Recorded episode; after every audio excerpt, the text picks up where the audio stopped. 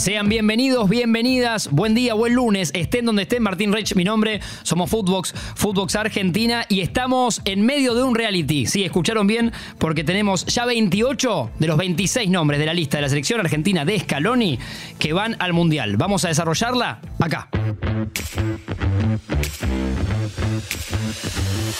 Footbox Argentina, un podcast conducido por Maxi Palma y Martín Reich, exclusivo de Footbox.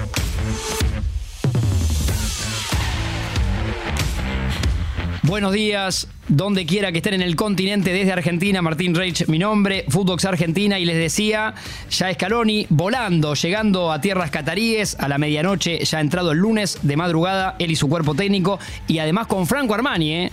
el arquero, el primer confirmado, sí, de alguna manera oficial, que ya voló con ellos de la lista que estamos repasando. Ya tenemos 28 nombres de la depuración final, que será la lista de 26 que el próximo lunes tienen que entregar los técnicos de cada seleccionado. Y entramos en esta suerte de reality, estamos jugando, cada uno en casa, cada uno en la oficina, en el laburo donde esté y nosotros también, por supuesto, hasta los jugadores. Algunos tendrán dudas. A varios ya Scaloni los estuvo llamando el fin de semana para decirles quédate tranquilo que estás. Eh, y en algunos puestos tiene, tiene dudas. Por supuesto que lo desvelan dos apellidos, que son Lochelso y Dybala, con distintas situaciones.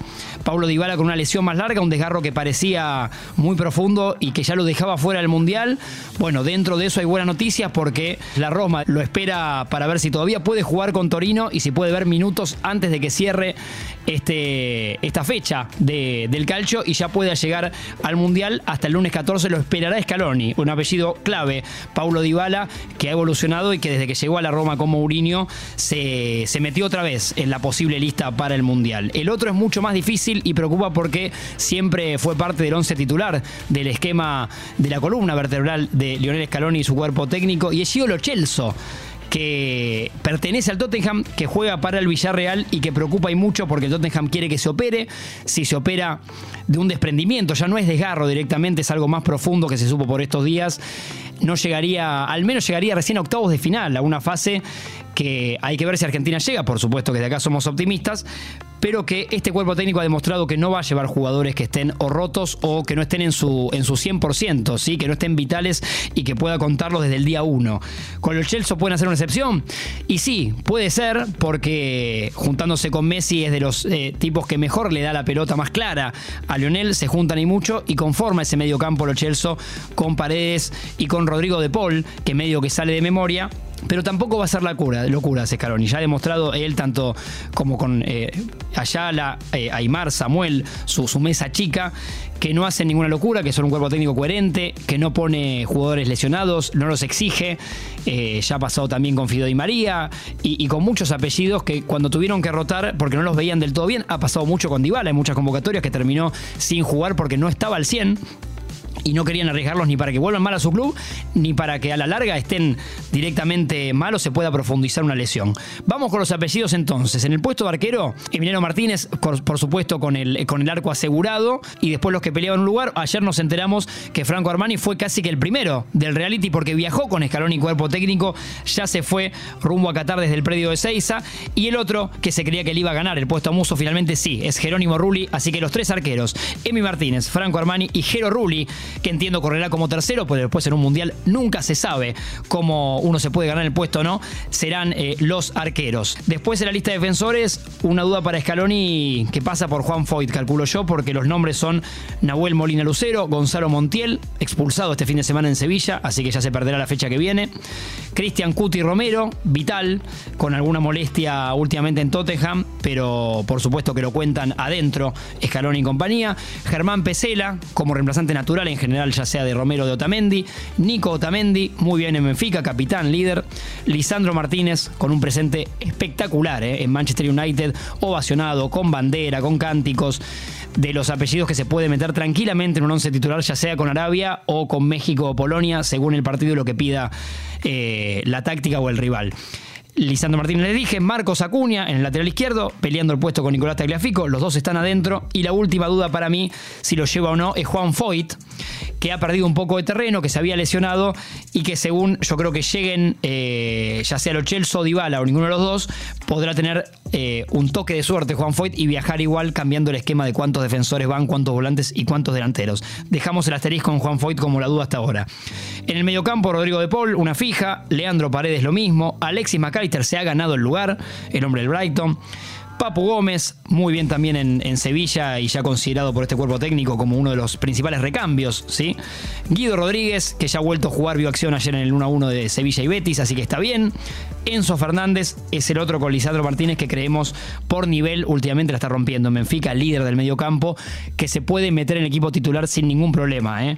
Si lo Chelsea es baja, tal vez de entrada con Arabia no sorprendería ver a Enzo Fernández. Ahí pelearía un lugar con Papu o con Alexis McAllister para acompañar seguramente a Leandro Paredes y a Rodrigo de Paul.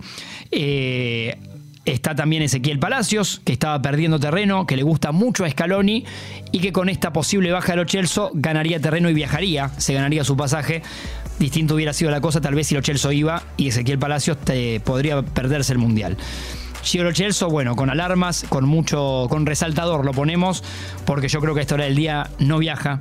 Lo están esperando, Scaloni está viendo qué hace se rompen la cabeza en el cuerpo técnico, pero insisto, no van a llegar a hacer locuras. Así que si, si por estas horas se define que Giorgio Chelso eh, o lo operan o sin operarse llegaría recién octavos, me parece que lamentablemente es una baja eh, para, la selección argentina. Fuerte, por supuesto, pero es una baja y el Mundial tiene, todas las selecciones están sufriendo estas cosas, como por ejemplo Timo Werner eh, en Alemania. Leo Messi, capitán, claro que sí, ahora con algunas molestias y no jugó el fin de semana para el PSG, pero más por precaución. Lautaro Martínez, el toro, el delantero titular. Ángel Fido Di María, que ya vio, tuvo 10, 12 minutos ayer en Juventus, en el 2 a 0 con Inter, así que lo anotamos, por supuesto que sí. Nico González, que había perdido terreno, pero con estas bajas y, porque también le gusta mucho a Scaloni y el cuerpo técnico, está adentro. Julián Álvarez, la araña que en el City ha crecido mucho, ahí cuando muchos pensaban que iba a tener pocos minutos, titular muchas veces, elogiado por Guardiola. Bueno, hoy creo que es el recambio principal. Si le pasa algo al Toro Martínez, eh, se piensa en Julián Álvarez para, para su reemplazo. Joaquín Correa, el Tucu. Paulo Dybala, acá ponemos otra vez un asterisco, veremos qué pasa son buenas noticias por, por estas horas las de Pablo Dybala, que parecía hasta hace unos días que se lo perdía el Mundial. Hoy parecería más adentro que afuera, lo están esperando. Y Ángel Correa, que yo creo que es el que, bueno, podía pagar, si, si iban todos podía quedarse afuera. Tiago Almada se quedó, ya se quedó afuera, que era uno de los, nombres que podían, apellidos que podían ir. Entonces, de estos 28 que les nombramos, bueno, 26 van a ir por estas horas del día. Esta semana se va a tratar de disipar y ya se va a saber esto. Pero insisto, la selección argentina tiene sus problemas con lesionados. Todas las selecciones lo tienen, como lo tiene España, como lo tiene Francia con su mediocampo, con, con Kanté, con Pogba.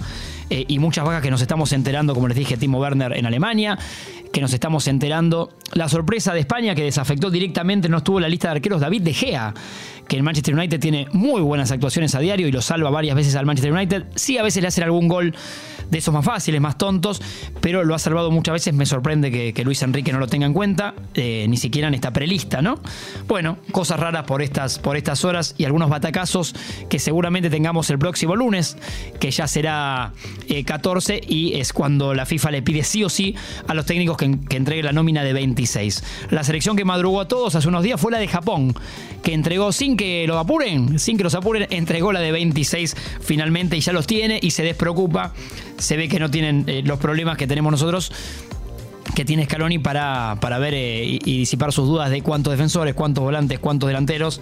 Así que con esta, con esta suerte de reality que vive la selección argentina, de los 28 que les leí, 26 que irán y horas decisivas para nombres y apellidos como Pablo Dybala y como Gio Lochelso, los dejamos con esta duda existencial hasta un nuevo episodio apasionante, por supuesto, insisto, a 13 días de la Copa del Mundo, a 15 días de que el martes 22, 7 de la mañana debute la Argentina con Arabia Saudita y veremos con qué once inicial.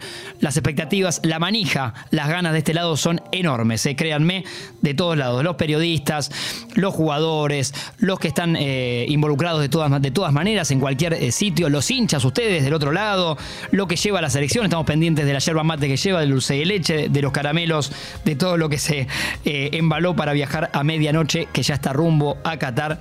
Así que tengan un muy buen lunes. Esto es Footbox Footbox, Argentina. Denle seguir al canal Martín Reich, mi nombre. Los esperamos juntos ya a Maxi Palma el lunes que viene para otro emocionante episodio contando las horas, los días, tachando para la cita mundialista máxima, ¿eh? Qatar 2022.